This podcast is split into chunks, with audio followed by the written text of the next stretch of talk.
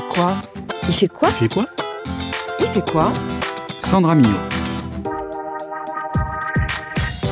Bonjour à toutes et à tous, bienvenue dans cette nouvelle édition de l'émission Il fait quoi, le magazine de l'Institut français de l'éducation. Dans cette émission, nous allons revenir sur les bouleversements engendrés par la mise en place de la plateforme Parcoursup dans l'accès aux études supérieures. Avec Marie Lauricella, chargée de médiation scientifique à l'IFE-ENS de Lyon, et David Godard, proviseur adjoint du lycée Blaise Pascal de Charbonnières-les-Bains. Qu'est-ce qui a précédé à la mise en place d'un tel système? Comment cette plateforme fonctionne-t-elle? En quoi cette plateforme bouleverse-t-elle en profondeur l'accès à l'enseignement supérieur? Nos deux invités nous répondront dans la deuxième partie de cette émission. Puis ce sera au tour d'Alban Roblez, chercheur à l'IFE et au conseil d'évaluation de l'école, de se prêter au jeu de notre chronique Un mot, un chercheur autour de la notion d'évaluation. Mais commençons avec Claire Jordanengo, qui nous présente un palmarès. Bonjour Claire. Bonjour Sandra.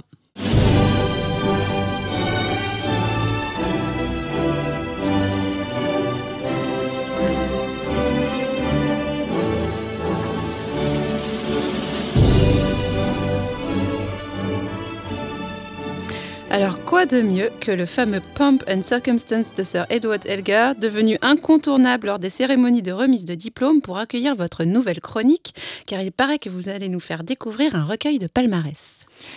Tout à fait, Sandra. J'ai pris aujourd'hui un recueil de palmarès d'une part pour le sujet, bien sûr, mais aussi parce que pour une fois, je vous ai apporté un joli livre relié en maroquin rouge avec des tranches dorées à la feuille d'or et à l'intérieur euh, un papier marbré, etc. Donc, à la différence des petites brochures que j'apporte de temps à autre.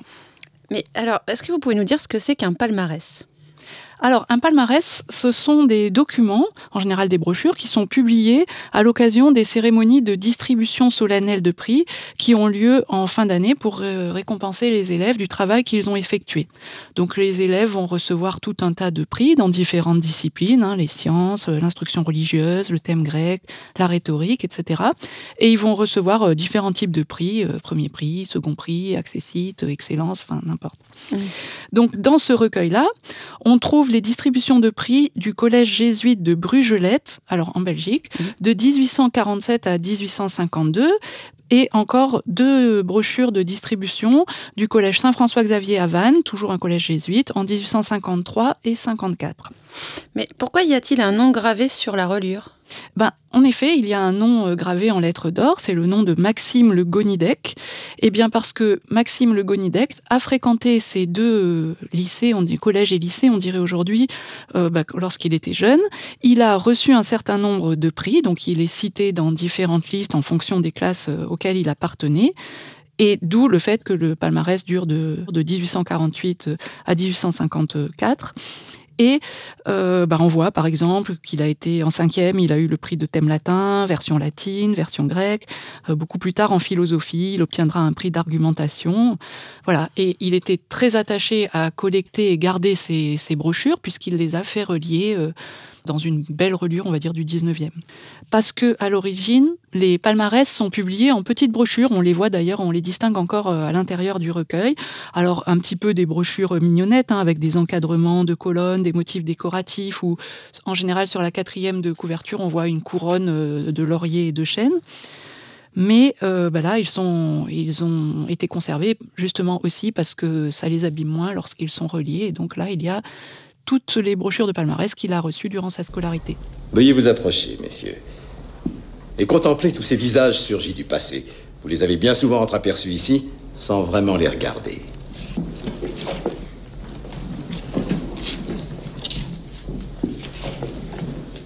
Ils ne sont guère différents de vous, n'est-ce pas? Les mêmes cheveux, les, mêmes hormones qui vous titillent aussi. Invincibles, autant que vous croyez l'être. Le monde leur appartient. Ils sont persuadés d'avoir un avenir grandiose, tout comme un bon nombre d'entre vous. L'espoir brille dans leurs yeux, comme vous. Ont-ils attendu qu'il soit trop tard pour réaliser ne serait-ce qu'une miette de leur grand rêve?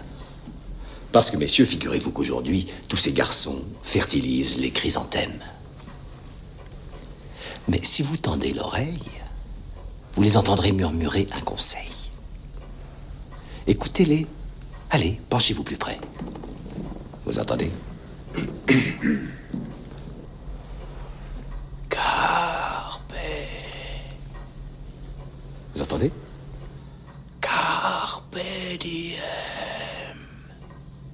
Profitez du jour présent, mes amis. Que votre vie soit extraordinaire. Eh bien, tout le monde a reconnu ce fameux extrait du Cercle des poètes disparus de Peter Weir, sorti en 1989, où on entend le fameux professeur Keating expliquer à ses élèves euh, qu'il faut donc profiter de la vie, carpe diem. Et donc, pour en revenir au palmarès, hormis pour flatter l'ego de celui qui le faisait relier, euh, quel est l'intérêt de conserver ces listes? Alors, il y a divers euh, intérêts, mais effectivement, il y a une petite partie euh, qui est pour flatter l'ego, mais c'est que ces listes, quand on en possède, enfin quand on en conserve plusieurs, ce qui est le cas par exemple à la bibliothèque, ça peut être utile à la fois on voit bon pour l'histoire locale ou pour retracer euh, le parcours euh, d'une personne, euh, peut-être devenue une personnalité, mais ça va renseigner aussi sur le système éducatif, sur les matières enseignées, sur l'appellation des différents niveaux de cours. on peut faire par exemple des études prosopographiques pour savoir ce que sont devenus les élèves primés, donc l'étude d'un milieu social par exemple. il faut savoir que ces listes, il y en a pléthore à la fois pour des lycées publics, pour des lycées privés, pour des lycées de filles. Euh, euh, nous, on conserve surtout des lycées français, mais il y en a également euh, dans d'autres pays d'Europe. Euh, par exemple, dans celui-là, ce qui peut être intéressant, la provenance géographique de beaucoup d'élèves est mentionnée.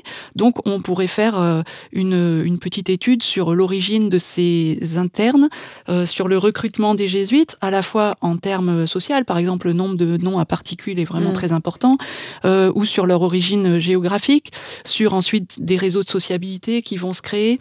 Donc, c'est à la fois des listes qui peuvent paraître sèches et arides, et un petit peu tous ces listings de bons élèves, euh, peut-être même un petit peu peuvent faire sourire, mais euh, parfois également sont reproduits dans les palmarès les discours qui ont été prononcés lors de la cérémonie.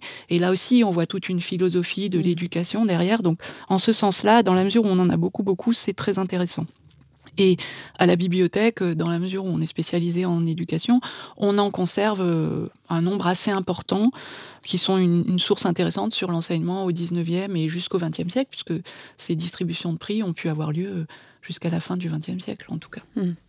Eh bien, merci Claire pour cette nouvelle chronique à faire figurer à votre palmarès. Il est temps d'accueillir nos deux invités Marie-Laure là, bonjour. Bonjour Sandra. Alors vous êtes chargée de médiation scientifique pour l'IFENS de Lyon et vous vous apprêtez à publier un dossier de veille concernant les nouveaux outils et les nouveaux acteurs de la régulation des choix d'orientation vers l'enseignement supérieur. Et David Godard, bonjour. Bonjour. Vous êtes proviseur adjoint au lycée de Charbonnières-les-Bains et votre témoignage nous intéresse particulièrement parce que ces dernières années, vous avez fait l'expérience de toutes les réformes autour de la loi ORE, qu'il s'agisse de la réforme mise en place de Parcoursup ou de la réforme du lycée.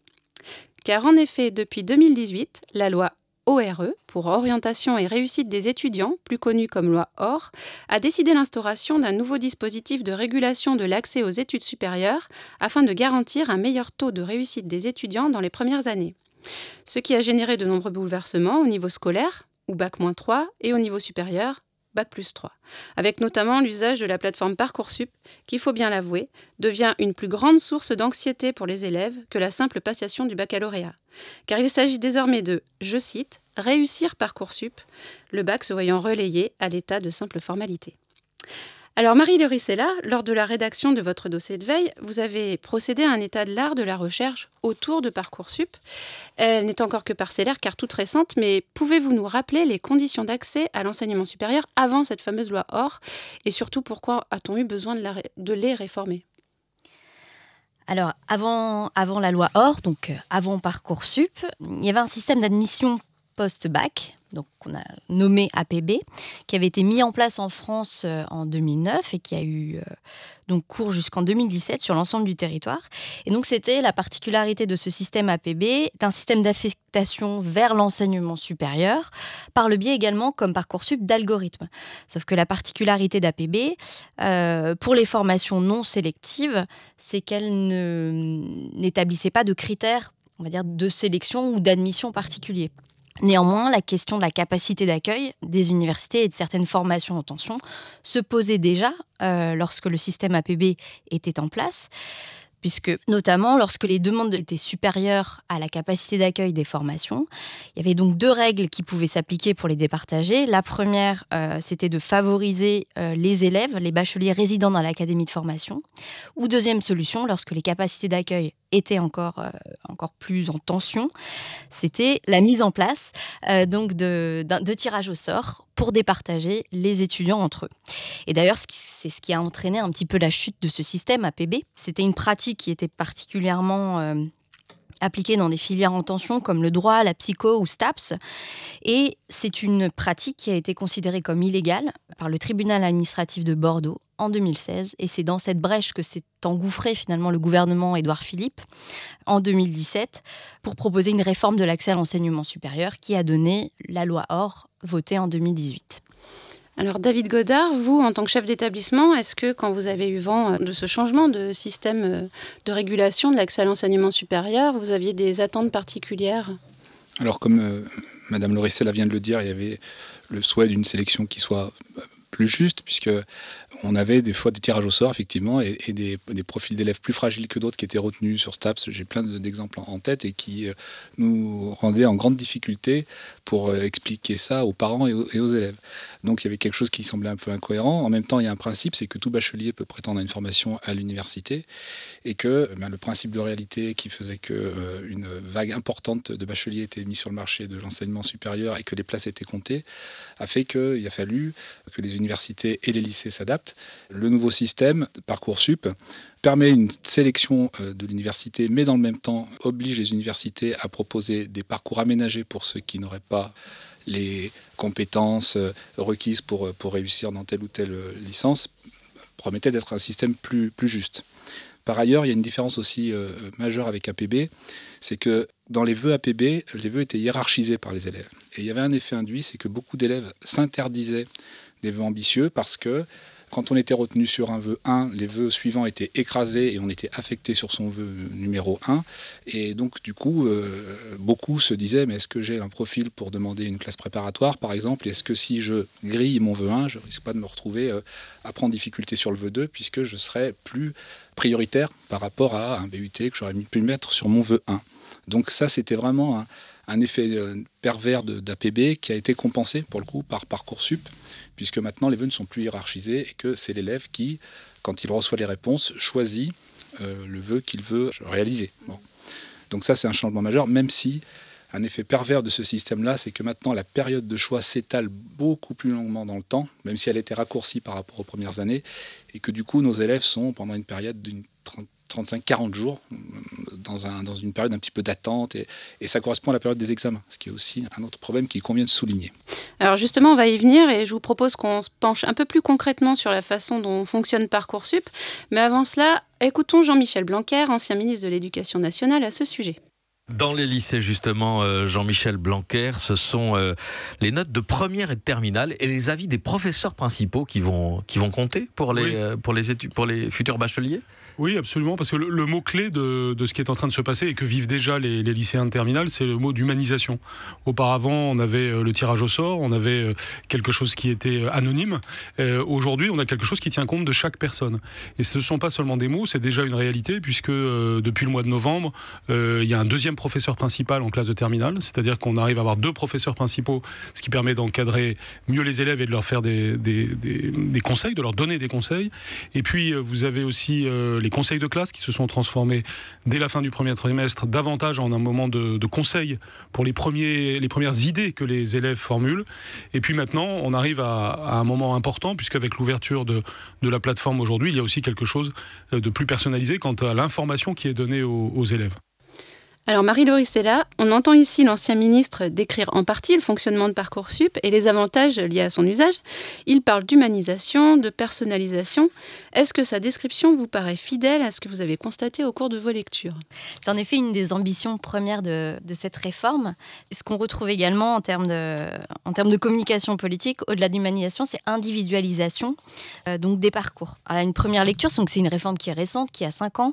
Néanmoins, les premières recherches démontrent qu'il y a plutôt un sentiment vis-à-vis euh, donc des étudiants, mais également des, personnels éducatifs, d'une réelle opacité en fait de cette, de cette plateforme Parcoursup pour plusieurs raisons.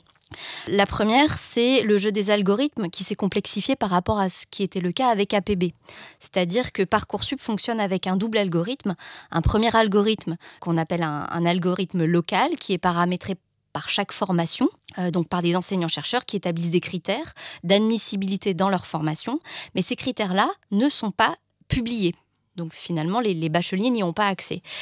Et à ce premier algorithme se superpose un second et là qui est national euh, et qui prend en compte des quotas. Alors, euh, premier quota, le plus important, c'est des quotas sur critères sociaux. Il y a également des quotas sur critères territoriaux. L'enjeu, c'est de favoriser la mobilité des étudiants mais également favoriser ceux qui souhaitent rester dans leur, dans leur académie. Et puis des algorithmes qui sont propres également à certaines formations euh, sélectives, donc comme des IUT ou des BTS, au sein desquels euh, il y a des quotas de bacheliers technologiques et professionnels pour favoriser leur accès à l'enseignement supérieur. Donc voilà, il y a une multiplication finalement de ces, euh, de ces algorithmes euh, le premier donc euh, n'est pas publié au niveau local, le second l'est au niveau national. Il reste néanmoins assez euh, technique et donc pour le décrypter, il faut un certain également un certain savoir sur cette sur cette dimension. Par ailleurs, Jean-Michel Blanquer dénonce la, une forme d'arbitraire qui se joue dans le tirage au sort. La pratique de parcoursup au niveau des formations d'enseignement supérieur démontre également que certes il y a peut-être moins d'arbitraire les recherches mettent en doute en, tout cas l'humanisation, puisque pour beaucoup de formations, et notamment les filières en tension, qui sont particulièrement visées par ce dispositif Parcoursup, si elles sont en tension, c'est qu'il y a un grand nombre de demandes. Elles sont difficilement traitables. Donc finalement, les fiches à venir ou les projets motivés d'orientation sont malheureusement très peu lus par les commissions euh, d'examen des vœux. Et donc, ce qui prime, ce sont des critères quantitatifs, donc ce sont des résultats scolaires, donc ce sont les notes. Donc finalement, si on parle d'humanisation et de traitement individualisé, la recherche en tout cas met un petit peu plus en, doute euh, cette dimension, en tout cas cette volonté politique initiale. David Godard, j'imagine que vous avez des remarques concernant le portrait que nous propose M. Blanquer. Je pensais notamment aux conseils de classe. Alors, les conseils de classe, eh bien, euh, profondément euh, changé hein, avec euh, la réforme du lycée, puisque en ce qui concerne en tout cas les premières et terminales générales, il est impossible maintenant de convoquer l'ensemble des professeurs qui interviennent dans la classe, la classe n'étant plus qu'un groupe parmi d'autres groupes, groupes de spécialité, groupes de langue, groupes d'options de terminale, groupes d'options diverses et variées, et on a très régulièrement des classes qui comptent plus de professeurs que d'élèves interviennent dans, les classes. Donc euh, ça éparpille aussi les équipes euh, pédagogiques et c'est un vrai défi que de pouvoir euh, créer les outils de communication entre les différents acteurs du parcours de, l'élève pour avoir une information cohérente et un conseil cohérent à donner, c'est une vraie difficulté.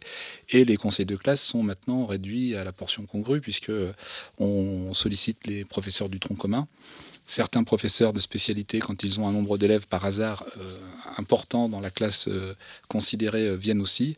Mais en tout cas, on n'a plus en présentiel, tous ensemble, l'ensemble des acteurs autour de la table. C'est devenu impossible par la structure même nouvelle du, lycée. Alors après, par rapport à, ce que vous disiez, Madame Loricella, sur les effets euh, induits par la masse de candidatures euh, qu'ont à traiter les, formations qui sont très sollicitées. Alors l'Académie de Lyon est concernée puisqu'on a 10 candidats pour une place à peu près. c'est un des points positifs pour moi de, de, Parcoursup, même si après la gestion peut poser question effectivement, c'est que on ouvre tous les possibles à tous les enfants de, de la République où qu'ils soient. C'est-à-dire que l'interface qui progresse chaque année avec euh, une ergonomie toujours améliorée, avec chaque année de nouvelles formations qui, viennent, qui viennent implémenter l'offre initiale, ben, permet une information à l'ensemble des enfants de, la République, ce qui était peut-être moins le cas avant même euh, APB, puisque moi j'ai même connu le système où on envoyait des courriers dans les différentes écoles qu'on sollicitait. Et, et, pour le coup, c'est quand même un enjeu de démocratie.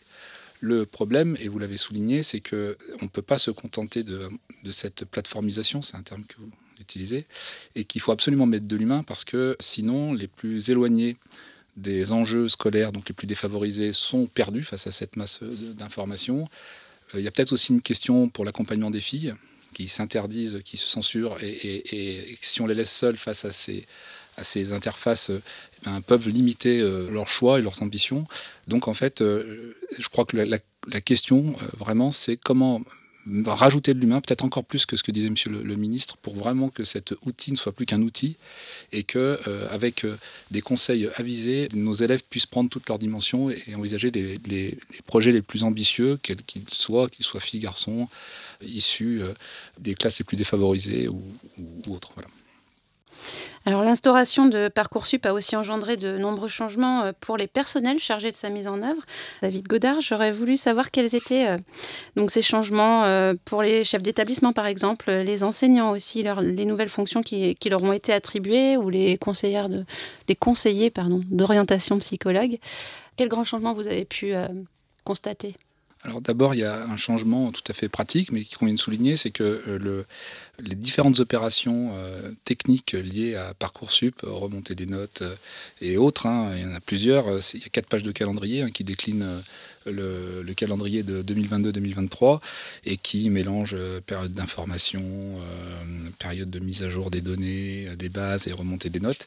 Et eh ça rythme de façon considérable l'emploi du temps des proviseurs adjoints souvent et c'est vraiment une charge de travail qui est importante avec une, interopérabilité des bases qui n'est pas tout le temps encore opérationnel, même s'il y a des progrès qui ont été faits, parce que la réforme, l'esprit de la réforme, c'est de lier donc la certification aux apprentissages et aux projets de poursuite d'études. Donc on a des bases qui doivent parfaitement concorder entre les bases des éditeurs des logiciels de notes, la base de traitement euh, du bac qui est LSL, puis après Cyclade, et puis Parcoursup. Et c'est un défi technique qui n'est pas, euh, qui est pas facile à relever euh, vraiment. Des nomenclatures, des centaines de pages de nomenclature, enfin bon, je vous passe les détails, mais ça c'est un premier point qui est quand même important, c'est qui change le quotidien du, du proviseur adjoint que je suis. J'ai passé des soirées entières à, saisir ce genre de choses.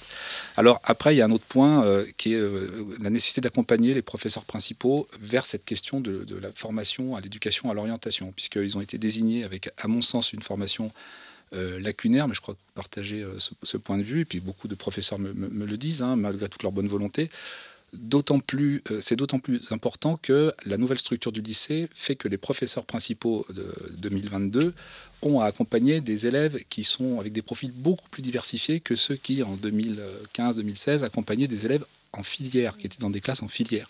Souvent, le professeur de maths accompagnait une classe de S, pour faire quelque chose de simple, donc il n'était pas étranger au projet que l'élève pouvait avoir. Donc c'est un défi vraiment qu'il faut absolument relever. Et cette question de la formation, on la relaye, on l'encourage. Là, par exemple, le 13 décembre, il y a une présentation euh, à Lyon 2 du panorama du supérieur. Donc, on, incite nos professeurs tout le temps plus à euh, se former là-dessus. On fait des fois des formations en interne aussi. On les fait sur les BUT. Enfin, voilà. Donc, c'est un enjeu important pour le chef d'établissement. Et puis euh, aussi, un autre enjeu, c'est que face à l'offre pléthorique et parfois pas, pas, vraiment de qualité qui est proposée aux élèves pour l'enseignement du supérieur. On doit multiplier, nous aussi, euh, des sessions d'information auprès des parents et auprès des, élèves, de telle sorte qu'ils soient vraiment outillés et qu'ils puissent euh, distinguer euh, les formations de qualité, celles qui sont inscrites au répertoire, de, de, toutes les autres qui font florès actuellement, notamment sur la, sur, sur la ville de Lyon. Donc pour les chefs d'établissement, pour moi, ce sont les défis essentiels. Je voulais juste simplement rendre compte aussi de ces difficultés d'accompagnement des lycéens vers vers, l'enseignement supérieur, l'absence de formation, euh, l'absence aussi des conseillers d'orientation dont les missions ont été considérablement réduites. C'est-à-dire que euh, déjà, leur nombre, leur est, relativement restreint. Un conseiller d'orientation pour 1200 à 1500 euh, lycéens, donc c'est très peu selon les territoires. Et par ailleurs, en fait, à cette absence ou alors à ces difficultés d'accompagnement humain des lycéens vers l'enseignement supérieur ou vers l'orientation, tout simplement, se greffe un nouveau marché, un marché, euh, ce qui a été nommé par euh, la sociologue Annabelle Alouche, un marché de l'anxiété, donc de ce futur, euh, qui vient être comblé par des agences privées en coaching d'orientation, mais également des, des plateformes en ligne payantes pour avoir accès à des données ou à des accompagnements pour bien remplir Parcoursup, pour voilà, remplir toutes les, toutes les étapes et tous les prérequis euh, de ce passage important. Donc c'est un marché privé qui vient se greffer finalement à cette réforme qui est peut-être pas incomplète, mais euh, dont certains dispositifs peinent à se mettre en place, notamment la formation des enseignants ou l'accompagnement des, chefs d'établissement. Alors à ce sujet, euh, comme tout changement de système s'accompagne de changement de stratégie, hein, euh, pour ceux qui ont usage de ce système, David Godard, vous qui avez accompagné à la fois les élèves et les familles, quelle stratégie d'adaptation avez-vous remarqué ou avez-vous repéré de la part des, élèves ou, des, ou de leurs familles? D'abord, il y a un premier point qui convient de souligner, c'est que plus on a affaire à des familles issues de classes sociales favorisées, plus la stratégie est établie par les familles, et elle correspond à celle des élèves, parce qu'ils savent les choix qu'il convient de faire pour que la formation suivie par leur enfant soit une promesse de promotion sociale. Ils le savent. D'ailleurs, on, mesure bien que, par exemple, la, discipline des mathématiques, qui est maintenant, même si tout ça change en ce moment, mais qui était en spécialité jusqu'à très récemment, est choisie beaucoup plus majoritairement dans les établissements favorisés, dont, je suis. Hein. On a plus de 80% d'élèves qui choisissent la spécialité mathématique, alors que dans d'autres établissements plus démunis socialement, on est autour de 60%. Donc on voit qu'il y a un enjeu de stratégie, mais pour avoir une stratégie, il faut connaître euh, le système. Quoi. Donc euh, voilà, pour les plus éloignés, ça peut, être, ça peut devenir très compliqué. D'où la nécessité de rajouter encore peut-être plus d'humains euh, sur ces populations-là pour vraiment expliciter les enjeux. Et puis, il y a aussi des stratégies qui prennent la forme de choix de spécialités. Dans nos familles les plus favorisées, on a les, on a les élèves qui choisissent maths, physique, SVT ou sciences de l'ingénieur et qui après sont en maths physique avec maths experte derrière. Quoi. Donc voilà, qui refont, qui, refont la filière S en fait. Et puis, euh, ils ont aussi recours, vous l'avez souligné, Mme Lorissella, à des cabinets euh, privés qui, euh, eux aussi, se portent, se portent bien parce que les psy-UN, c'est un des personnels pour qui il y a un changement vraiment très très important, une mutation très importante. Psy-UN n'ont plus le temps, en raison de leur faible nombre, d'accompagner vraiment individuellement chaque élève. Et on les voit accompagner et conseiller avec beaucoup d'énergie et d'intelligence les chefs d'établissement. On travaille avec une équipe qui est remarquable hein, au lycée de Charbonnière. Et puis se consacrer vraiment aux situations les plus urgentes et les plus compliquées, mais elles ont des agendas qui sont remplis sur deux ou trois mois déjà. Enfin, c'est vraiment, il faut, il faut le voir, hein, c'est quelque chose. Elles organisaient par exemple auparavant les trois, quatre premières années euh, où j'étais sur le lycée, pour les élèves qui avaient été repérés, on a plusieurs euh, dispositifs, mais euh, en janvier, elles, mettaient, des ateliers de remédiation en place pour travailler avec eux et puis voir euh, éventuellement de réorientation ou travailler sur les méthodes de travail. Tout ça n'est plus possible maintenant puisque le temps leur est, compté, même si elles le regrettent profondément. Et puis l'orientation, il y a aussi un changement hein, qui est, qui est d'ordre politique, c'est qu'elle a été l'information à l'orientation maintenant est dévolue aux régions et euh, notamment la les publications de l'UNICEF et puis toutes les actions d'information à l'orientation sont maintenant euh, euh, portées par la, par la région, ce qui a aussi déshabillé en partie les, les, psy-UN de, des responsabilités qu'elles avaient, de responsabilités qui étaient les leurs auparavant. Et est-ce que la numérisation des procédures a des conséquences sur les stratégies des familles? Alors oui, des conséquences à mon sens importantes. D'abord, ben, je l'ai déjà dit, je crois, ça permet à l'ensemble des, élèves, euh, des enfants de la République, d'avoir euh, connaissance de l'ensemble de l'offre de formation sur le niveau national, qui en soi est tout à fait positif. Ça a aussi un autre effet, c'est que ça multiplie le nombre de candidatures que les euh, différents établissements doivent analyser pour faire leur sélection en post-bac. Ça oblige donc à un traitement numérique des données, la mise en place d'algorithmes pour pouvoir distinguer les dossiers euh, pertinents sur la masse très importante reçue. Auparavant, cette, procédure n'était pas possible parce que les dossiers avant même APB, j'ai connu cette période-là aussi, moi qui suis beaucoup plus âgé que, vous deux, euh, c'était des dossiers papier. Donc on était obligé d'en prendre connaissance et d'avoir une approche qui était pour le coup plus qualitative et pas uniquement quantitative. Maintenant, la masse oblige à la mise en place d'algorithmes et donc, euh, du coup, la note devient une donnée. Et, ça a aussi une influence importante dans les rapports que les enseignants du lycée peuvent avoir avec les élèves et avec les familles, puisque euh, les familles, euh, pour certaines, savent bien l'importance que cette donnée revêt, puisqu'elle est une promesse, encore une fois je dis, de promotion sociale ou pas, et ça tend ça un effet de, ça tend les relations entre les professeurs et les familles. Et dans le lycée euh, où je travaille, il n'y a pas une journée sans contestation d'une note, euh, sans une pression mise sur un enseignant pour que tel élève soit inscrit au concours général, quand bien même il n'aurait pas le profil d'excellence euh, requis, mais parce que c'est un item, une donnée qui sera certainement sélective dans, le, dans la poursuite d'études. Enfin, c'est un effet aussi de cette numérisation des, procédures qui, qui être de souligner, c'est-à-dire que résonnent dans les établissements des tensions plus importantes qu'avant à mon sens aussi parce que la procédure euh, est devenue numérique.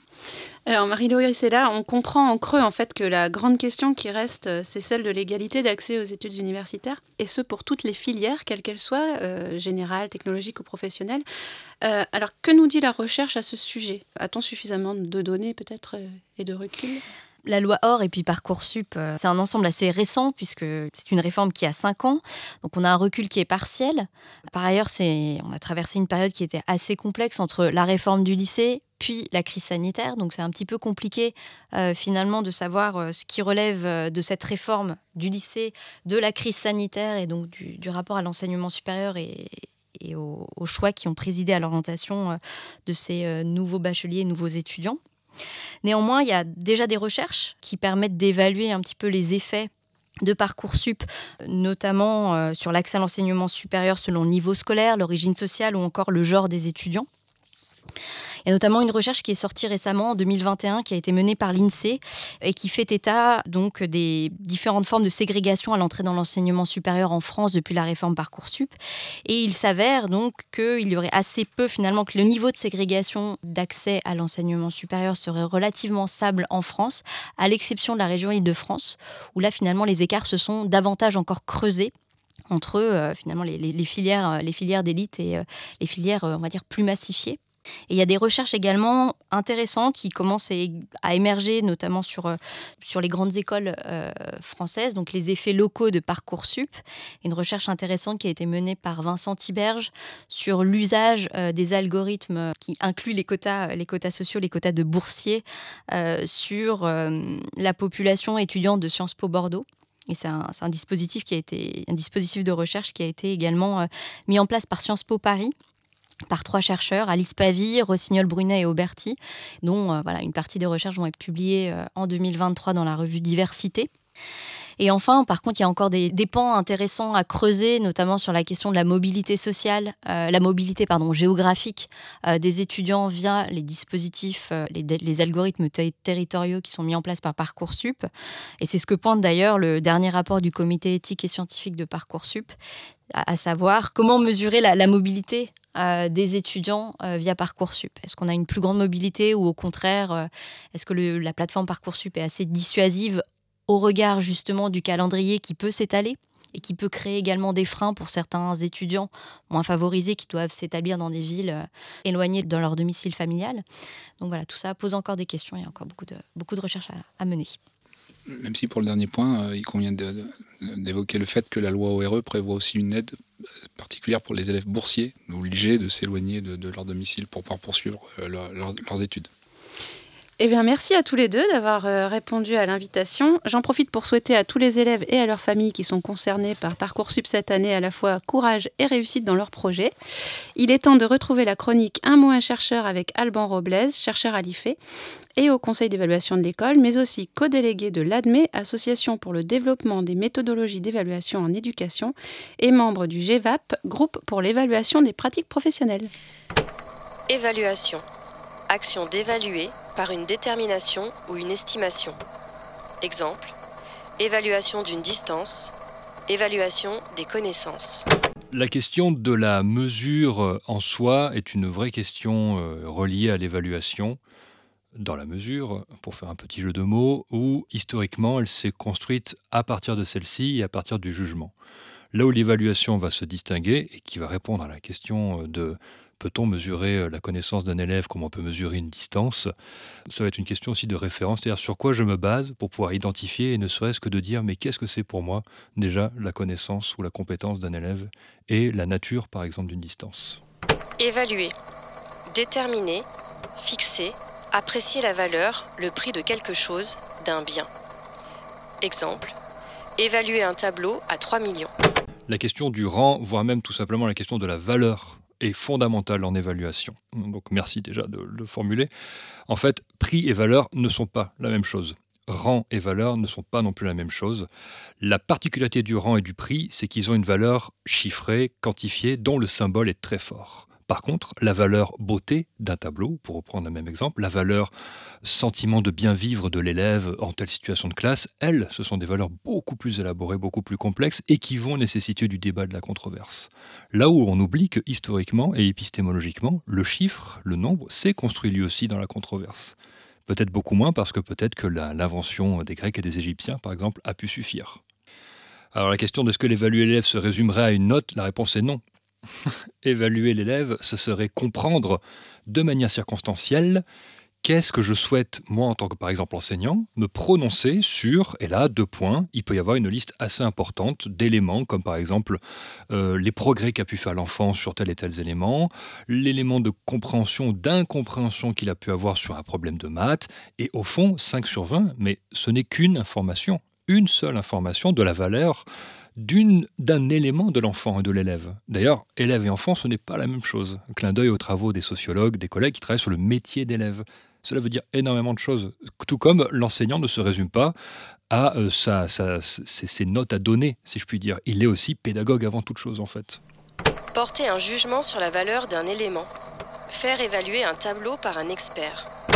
Alors la question de l'objectivité m'est très précieuse. Ça me fait penser à mon précédent collègue que vous avez interviewé, Patrick Rayou, hein, qui, a lui aussi des positions assez particulières sur les objets d'école. Moi, sur l'objectivité, c'est simple, je suis, je, suis en contre en fait de l'objectivité. L'objectivité, c'est à construire. Ça veut dire la mise en objet de. Et donc la mise en objet, il y a la dimension très pernicieuse qui est la réification, c'est-à-dire ce processus de transformer quelqu'un, euh, un être vivant, en quelque chose, donc justement, comme vous parliez tout à l'heure de la note enfant, par exemple, c'est terrible. Euh, on sait que ça brise des vies, ça brise des rêves, ça brise des, ne serait-ce que des désirs, et ça c'est peut-être le plus dramatique de tout. Euh, mais il y a aussi euh, l'autre pan, qui est la mise en objet pour discuter en commun c'est ça le principe de l'objectivité scientifique. C'est que nous essayons, en tant que collègues scientifiques, de se mettre d'accord avec du vocabulaire, avec des recherches, avec de l'empirisme, donc des, éléments concrets, et en même temps des travaux qui ont été faits par de précédentes et de précédents collègues, afin de se dire, bon, au fond, quand nous parlons d'évaluation, de quoi parlons-nous? Eh bien, typiquement, il manque si on joue ce jeu-là, il manque une objectivité pure à l'évaluation, c'est-à-dire qu'il n'y a pas un consensus strict sur ce qu'est l'évaluation, par exemple. Évaluation d'une action. Démarche qui vise à donner de la valeur, émettre un constat sur une situation et prendre des décisions au regard des objectifs de départ et des finalités de l'action.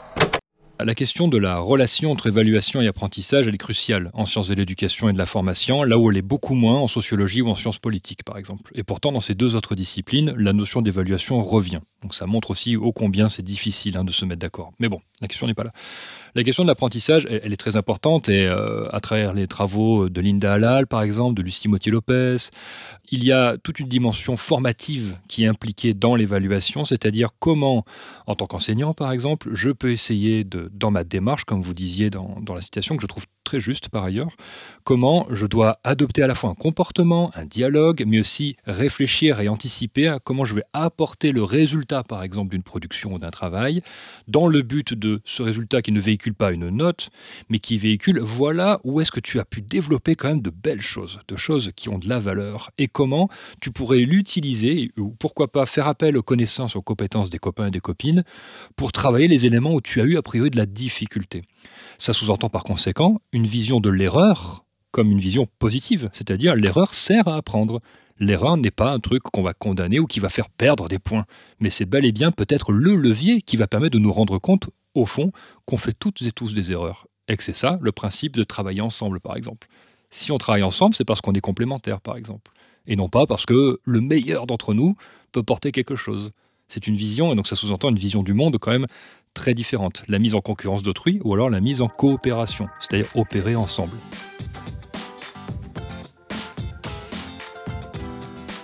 C'est la fin de cette émission. Merci à toutes et à tous. À la plateforme de réalisation de cette émission, l'unique Sébastien Boudin.